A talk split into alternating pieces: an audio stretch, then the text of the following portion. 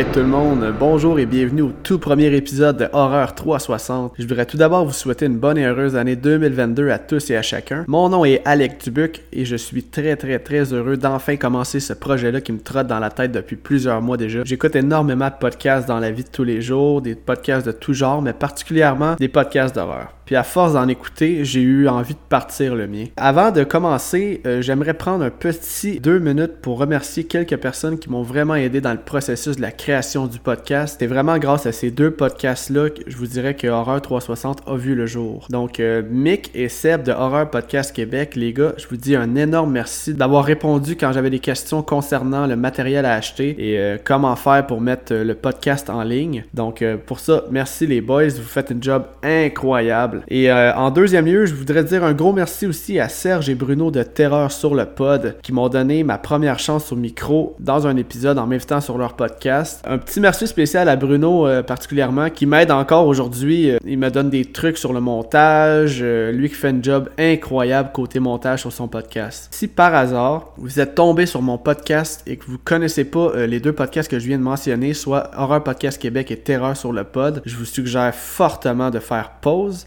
d'aller les suivre, peu importe sur la plateforme sur laquelle vous êtes présentement, et de les suivre sur les réseaux sociaux aussi. Vous ne serez pas déçus. C'est deux excellents podcasts. Bon, ceci étant dit, euh, je vais maintenant vous parler de mon podcast et euh, je vais vous dire un peu à quoi vous attendre, dans le fond, de, quoi je vais vous jaser à chaque épisode, pardon. Donc, euh, Horreur 360, ce sera un podcast de revue de film. C'est-à-dire qu'à chaque épisode, je vais couvrir un film dans son entièreté. Donc, euh, j'ai pas besoin de vous dire qu'il y a des spoilers, euh, il va en pleuvoir pas à peu près. La façon que je vais procéder, c'est que je vais sortir un podcast aux deux semaines.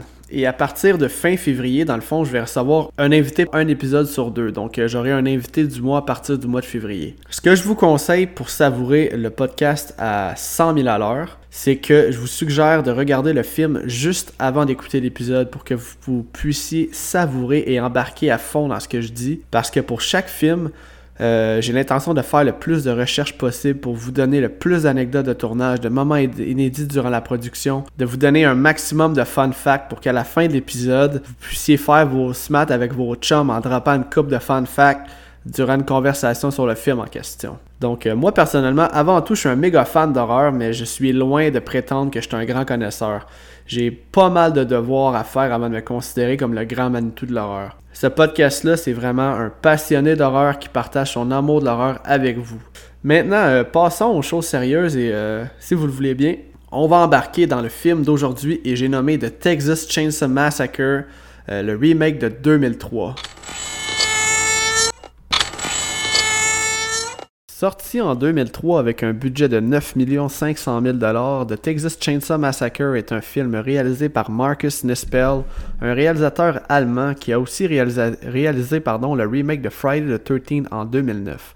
C'est aussi le premier film du réalisateur en sol américain, lui qui avait surtout réalisé des vidéoclips auparavant. The Texas Chainsaw Massacre est un film produit par Michael Bay et écrit par Scott Causer, mettant en vedette Jessica Biel dans le rôle de Erin, Jonathan Tucker, Eric Balfour, Harley Hermie, lui qui avait aussi joué euh, dans Full Metal Jacket, et finalement Andrew Briniarski dans le rôle de Leatherface. Et euh, juste avant qu'on entre dans le film, j'ai deux trois petits fun facts que je trouvais euh, vraiment cool à vous mentionner. Saviez-vous que c'est d'abord l'acteur Dolph Lundgren qui s'était fait offrir le rôle de Leatherface, mais finalement a décidé de décliner l'offre pour passer plus de temps avec sa famille?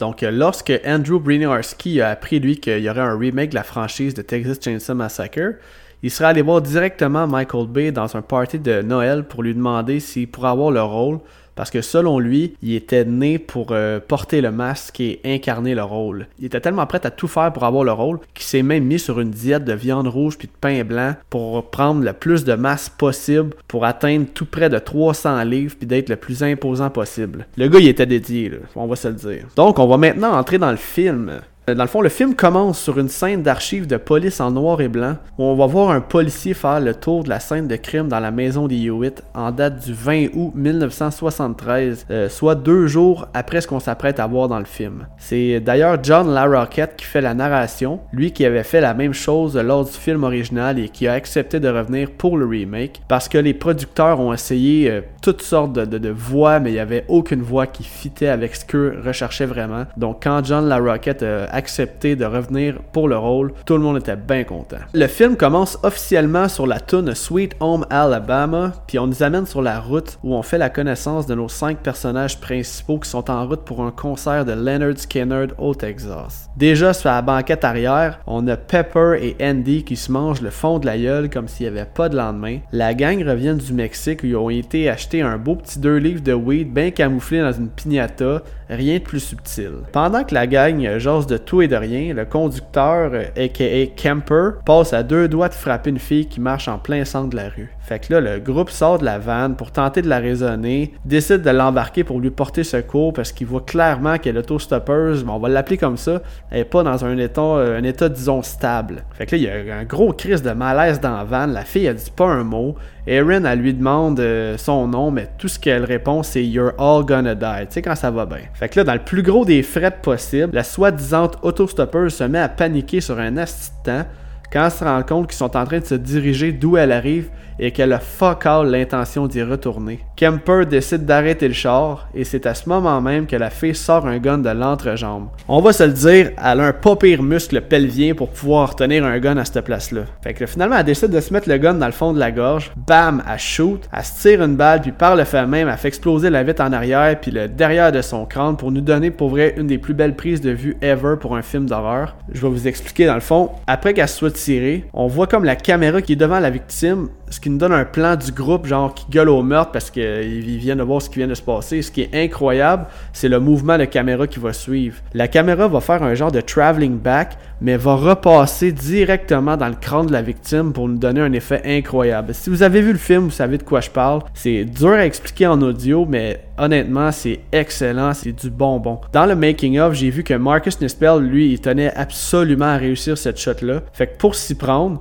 ils ont pris une genre de lentille endoscopique qui servent pour faire des, des, colonoscopies, si on veut. Là. Puis c'est de la grosseur d'un 2 pièces pour que ça puisse justement passer dans le crâne de la victime. Donc là, la, la, gang est en grosse mode panique. Ils sortent du char ils se demandent qu'est-ce qu'ils vont faire. Tout le monde crie, Kemp, puis garoche la pignata au bout de ses bras. Ils se disent pas vrai que la police va tomber là-dessus, mais qu'il arrive. Fait que finalement, ils reprennent leurs esprits un peu, mais ils décident de reprendre la route avec le cadavre toujours assis à la banquette arrière. C'est par ailleurs le célèbre Greg Nicotero. C'est surtout lui qui est reconnu pour avoir fait les maquillages dans Walking Dead, qui a eu le mandat de faire le mannequin du cadavre. Donc la gang finissent par euh, trouver une station-service pour euh, appeler la police. Ils rentrent là-dedans, ça doit être la place la plus insalubre de l'histoire. Il y a des têtes de cochons dans les vitrines avec de la mouche au pied carré qui tourne autour, en espérant que ce soit pas la seule chose sur le menu. Donc euh, la bonne femme derrière le comptoir finit par rejoindre le shérif au téléphone, puis annonce au groupe qu'ils vont devoir aller le rejoindre au Old Crawford Mill, qui se trouve être une meunerie, j'imagine une ancienne meunerie. Donc c'est ça, ils vont devoir aller là-bas rejoindre le, shérif, encore une fois accompagné euh, du cadavre sur la banquette arrière, rien de plus normal.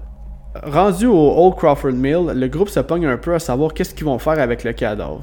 Ils décident de passer au vote, puis finalement décident qu'ils vont attendre le shérif. Fait qu'ils vont, ils s'en vont s'asseoir, puis à peine assis, euh, Pepper voit une silhouette passer dans la bâtisse. Erin pense qu'il niaise, fait qu'elle décide d'aller voir ce quoi se passe. Elle a pas le temps de niaiser. Le bruit provient d'un casier, fait qu'ils s'en vont voir euh, pour l'ouvrir, mais ils tombent face à face avec un petit opossum bien cute.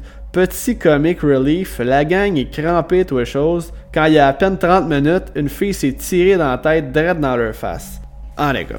Fait que là, c'est là qu'ils entendent un autre bruit, puis euh, ils s'en vont voir c'est quoi. Puis là, ils vont faire la rencontre du petit Jedediah, qui est aussi, euh, j'ai trouvé ça quand même très drôle. C'est, on dirait le sosie du jumeau diabolique de Bart Simpson dans un épisode spécial Halloween, euh, le, petit jumeau Hugo, pour ceux qui comprennent la référence. Donc, Kemper commence à lui poser des questions. Il va, il va lui demander s'il y a moyen d'aller rejoindre le shérif chez eux, vu que c'est long son affaire, puis ils sont même pas sûrs s'il va se pointer pour vrai. Fait que Jed leur dit que c'est pas possible de se rendre en auto. Fait que là, Kemper et Erin vont décider de se rendre euh, à la maison eux-mêmes à pied. Ils arrivent à la maison du shérif. Erin a cogne à la porte, puis on fait connaissance avec le personnage de Monty, qui se trouve être un handicapé qui a les deux jambes coupées puis qui se promène en chaise roulante. Monty accepte de laisser Erin entrer dans la maison pour qu'elle appelle la police, mais il dit à Kemper de rester dehors. Erin rentre, elle appelle la police, elle fait ce qu'elle a à faire. La police dit qu'ils vont venir d'environ 30 minutes. Elle dit parfait, elle raccroche. Au même moment, Monty l'appelle au loin. Il dit qu'il a besoin d'aide parce qu'il est tombé de sa chaise roulante. Fait que là, Erin elle arrive pour lui porter secours, mais il fait tout pour pas s'aider, puis en plus, le gros calice, il en profite pour la tripoter au passage.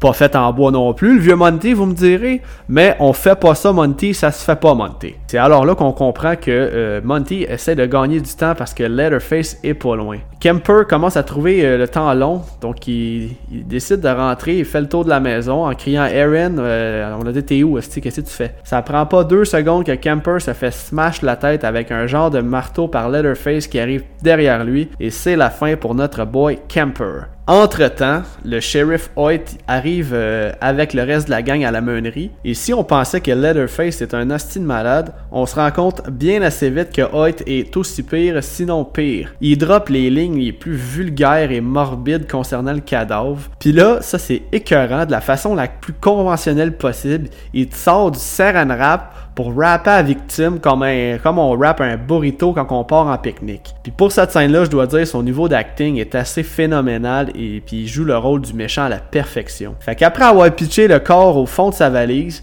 il quitte en disant Protect and serve, that's what we do là, le sentiment du devoir accompli. Erin revient voir le reste du groupe et leur demande où est Kemper, pensant qu'il est revenu avec eux. Morgan veut s'en aller, mais dit il n'est pas question qu'on parte sans Kemper. Ils vont décider de retourner vers la maison, lui et Erin. Donc, encore une fois, rendu à la maison, on voit Monty qui est dehors et Erin a décidé d'essayer de, le distraire en lui parlant de son jardin pendant que lui, Andy, euh, va entrer dans la maison et va commencer à faire le tour pour justement essayer de trouver Kemper. Fait que là, dans la maison, on peut voir qu'il y a il y a des cochons puis des poules qui se promènent dans la maison. Il y a de la viande accrochée au plafond comme dans une boucherie. Il fait son fouineux.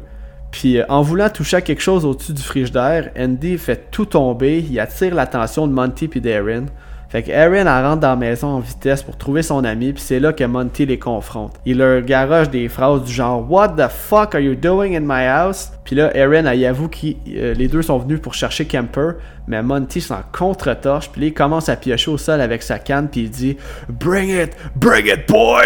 À ce moment-là, on a droit à probablement la meilleure shot de Leatherface qui apparaît directement derrière euh, Aaron et euh, Andy en craquant sa chainsaw. Et là, oh yeah!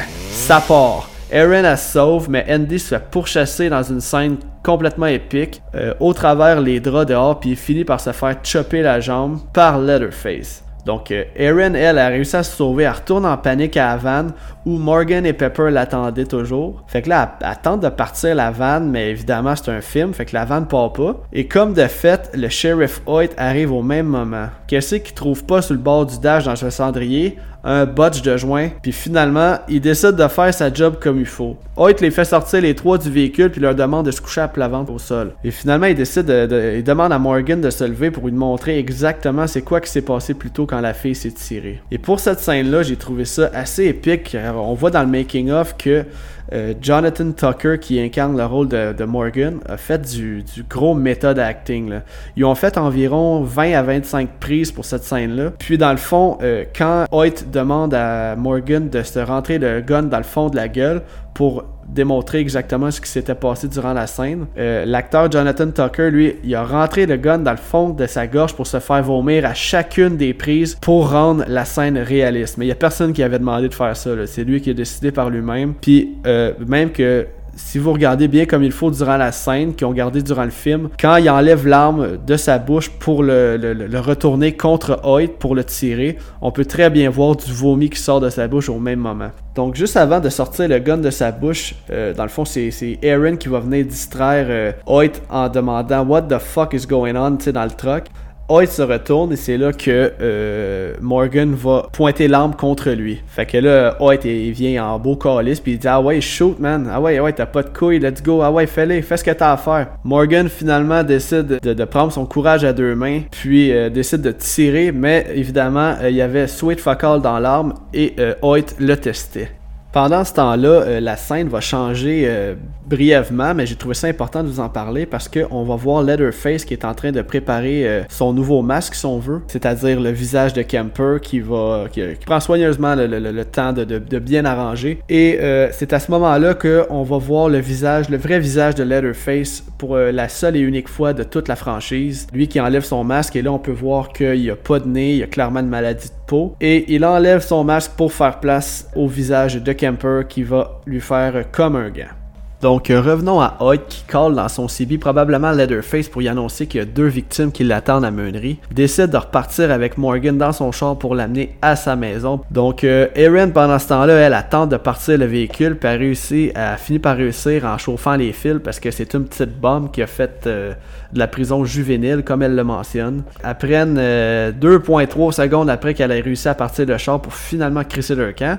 Ils perdent deux roues puis ils sont de retour à la case départ. C'est alors que notre big boy Leatherface arrive et fait ce qu'il fait de mieux, c'est-à-dire tout décolle ici à grands coups de chainsaw. Pepper euh, tente donc de s'enfuir en courant mais se fait rattraper et se fait kill à grands coups de chainsaw dans le dos. Et on a droit à une autre scène épique où euh, on voit un peu au ralenti les plumes du manteau de Pepper qui s'envolent et au ralenti Leatherface se tourne vers Aaron pour qu'elle se rende compte alors qu'il porte le visage de Kemper. Notre protagoniste part donc en courant et s'ensuit une pourchasse dans les bois classiques. Erin finit par tomber sur une roulotte où elle rentre un peu de force et fait la rencontre de deux autres membres de la famille Hewitt, soit Henrietta, une jeune maigrichonne qui vole des bébés, pas fine Henrietta, et une autre madame euh, qu'on va surnommer la Tea Lady. Euh, Erin leur demande un téléphone, est en panique, les deux ont l'air de sortir d'une foire, ça a comme pas de bon sens l'ambiance qui se passe dans cette roulotte-là. Henrietta, euh, Henrietta, on va le dire en français, là, insiste pour que Erin boive du thé parce qu'elle est trop tendue, je sais plus, se fait poursuivre par un gars qui ne ça. Bref. Erin finit par en boire, puis en criant parce qu'elle est encore sous choc, elle réveille un bébé qui dormait dans la roulotte. Fait que Erin, elle s'en va voir c'est quoi le bruit, puis elle se rend compte en voyant des photos du bébé avec une autre famille que le bébé c'est pas celui d'Henrietta. L'effet de la drogue dans le thé se fait alors sentir, puis c'est là qu'elle va tomber et euh, elle va finir par se réveiller dans la maison des Hewitt. Elle se réveille euh, en se faisant euh, verser de l'alcool d'en face par nul autre que le sheriff Hoyt qui est en bobette sur le sofa, qui attend que la bonne femme lui repasse ses pantalons. On était vraiment des années 70. Fait que là, elle se capoter. Puis là, ben, la grand-mère, ou je sais pas comment on peut l'appeler, elle call Leatherface pour lui dire qu'elle était curée de l'entendre. Puis que Leatherface vient de faire sa job. Et c'est là qu'il euh, la prend et qu'il la swing en bas des marches du sous-sol de la façon la moins délicate possible. Après s'être fait garrocher en bas des marches, Erin euh, tombe alors face à face avec Andy qui est euh, accroché par le dos sur un crochet de boucher. Là, à moitié mort, il supplie, il dit à Erin, dit s'il te plaît, tue-moi, achève-moi, dit un couteau de là, fais ce que t'as à faire. Puis là, c'est probablement la pire décision du film. Elle décide de l'achever, ça c'est cool, mais genre de la façon la plus douloureuse et longue, elle te le stab en plein ventre. Ok, je sais pas pour moi là, mais probablement que j'aurais opté pour le cœur. Anyway. Fait qu'Erin a continué son chemin, puis finalement elle tombe sur Morgan qui lui était aussi dans le repère de Leatherface, qui est assis dans un bain, il est magané, euh, elle va le voir, il fait le sursaut, il pense que c'est Leatherface qui est revenu, finalement elle rassure, elle dit non non c'est moi, viens lève-toi, suis-moi. Donc euh, là il décide de se lever et finit par suivre Erin dans le fond. Et euh, c'est alors que là le petit Jedediah refait une apparition, il sort de nulle part pour leur dire de, de suivre parce que lui il connaît la sortie. Fait qu'entre-temps, le face, lui, il observe tout ça à travers un petit trou. Il se rend compte que le petit Jed est, un petit traître puis qu'il veut les aider. Donc, il prend sa chainsaw, part à courir pour les pourchasser. Mais là, guidé par Jed, euh, Aaron et euh, Morgan réussissent à s'enfuir. Et euh, comme dans tout bon film d'horreur, euh, Leatherface attrape la jambe de Erin à la fin. Et qui vient pas la sauver, euh, c'est le petit Jed qui vient mordre le doigt de Leatherface pour finalement qu'il lâche prise sur Erin. Et petite anecdote ici, au départ, dans le script original, le petit Jed était censé se faire couper en deux par Leatherface, vu qu'il avait aidé Morgan et, et Erin à, se sauver. Semble-t-il que c'était trop intense pour la production, donc ils ont dû laisser faire. Donc là que Erin et Morgan réussissent à se sauver dans les bois et trouvent refuge dans une cabane. Erin apprend Morgan, elle, le cache dans un garde-robe, elle dit chut, fais pas un son. Erin, elle, elle, s'en va se cacher dans un petit espace face à Morgan. Là, c'est silence, Leatherface arrive entre temps, elle, elle veut pas faire un son, les rats commencent à monter sur elle et évidemment, ça attire l'attention de Leatherface. C'est à ce moment-là qu'elle se lève debout, elle regarde par le trou, elle perd, euh, elle perd Leatherface de vue et évidemment, il la prend par surprise en euh, traversant le mur et en l'agrippant euh, bord en bord du mur. Donc euh, là, Leatherface a Aaron à sa merci. Morgan tente de sauver Aaron en poussant Leatherface, mais lui avait les mains toujours attachées. Donc Leatherface l'attrape, l'accroche par les mains sur un luminaire et décide de le chopper avec sa chainsaw à partir de l'entrejambe en montant vers le haut. C'est alors qu'on a la droit à la troisième pourchasse dans les bois, mais cette fois-ci, Aaron décide de passer au travers d'une clôture de barbelés. Leatherface fait la même chose, mais lui trébuche et se coupe par le fait même à la jambe avec son arme, faisant ici un petit clin d'œil au film original. Puis ça, j'ai vraiment trouvé ça bizarre, mais tu sais, Erin apprend une méchante bonne avance sur Leatherface. Là.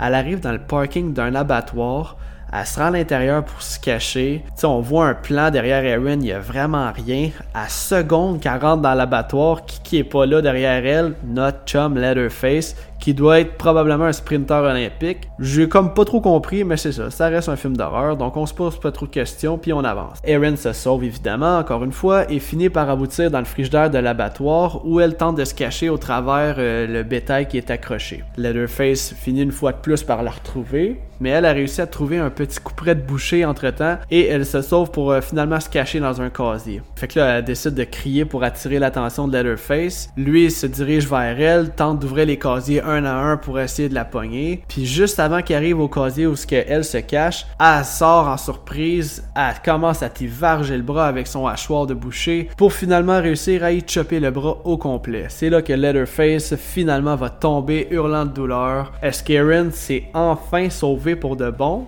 On va voir ça. On arrive dans la scène finale du film Erin court dans la pluie battante, c'est là qu'elle va apercevoir au loin sur la route un camion et euh, elle va tenter par tous les moyens de le faire arrêter. Le trucker sort de son truck, l'embarque, il demande c'est quoi qui s'est passé. Et c'est à ce moment-là que Erin va réagir de la même façon que euh, la fille au début du film et va virer euh, elle aussi complètement folle lorsqu'elle va apercevoir la pancarte de la station-service et par le même elle se rend compte qu'ils sont en direction la seule place qu'elle veut pas être finalement. Elle tente même de prendre le volant pour dissuader le chauffeur d'aller à cet endroit-là, mais lui, il, met les breaks puis il dit Qu'est-ce qui se passe? What the fuck? Fait qu'il sort dehors, il s'en va dans la station-service. Là, on aperçoit euh, au même moment que toutes les Hewitt sont évidemment dans la station-service, sont en train de nourrir le bébé, passent du bon temps en famille, ils ont le droit de s'amuser au-dessus, tu sais. Donc, Erin sort en même temps que le trucker pour euh, finalement euh, en profiter pour aller chercher le bébé qui était resté seul à l'intérieur de la station pendant que tout le monde était dehors. C'est donc là qu'on va voir euh, Hoyt qui va se diriger vers le truck pensant y retrouver Erin. Mais euh, surprise, Erin n'était pas dans le truck, mais bien dans l'auto de patrouille en train de chauffer les fils pour euh, démarrer la voiture. Et juste au moment où Hoyt ouvre la portière euh, du gros truck, on voit Erin qui fonce sur Hoyt. Pam, t'es mon tabarnak. Et là, elle décide de reculer et d'avancer pas une, pas deux, mais trois fois. Elle lui roule dessus à trois reprises. Et finalement, elle peut enfin respirer. On a un plan du petit bébé pas attaché, zéro sécuritaire, mais au moins tout le monde est bien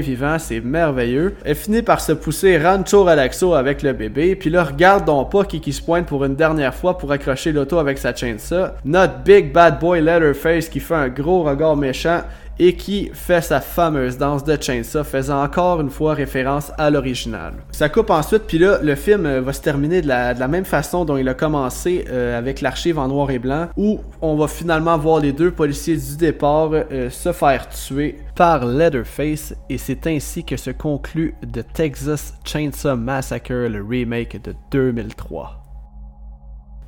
Pour ce qui est de mon appréciation générale du film, je vous dirais que c'est pas un hasard que j'ai choisi ce film-là euh, pour le premier épisode de mon podcast. C'est un film qui me tient vraiment euh, à cœur, qui a une excellente valeur de réécoute, probablement un des meilleurs remakes euh, à ce jour. Je trouve que Marcus Nispel a fait un job incroyable, surtout que c'était son premier film. Selon moi, ce, ce film-là mérite un bon 8.8 sur 10. J'espère que vous l'avez apprécié autant que moi. N'hésitez pas à m'envoyer un message euh, soit sur Messenger ou bien sur Instagram pour justement me faire part de votre, euh, votre opinion sur ce film-là. Passons maintenant au segment des manchettes.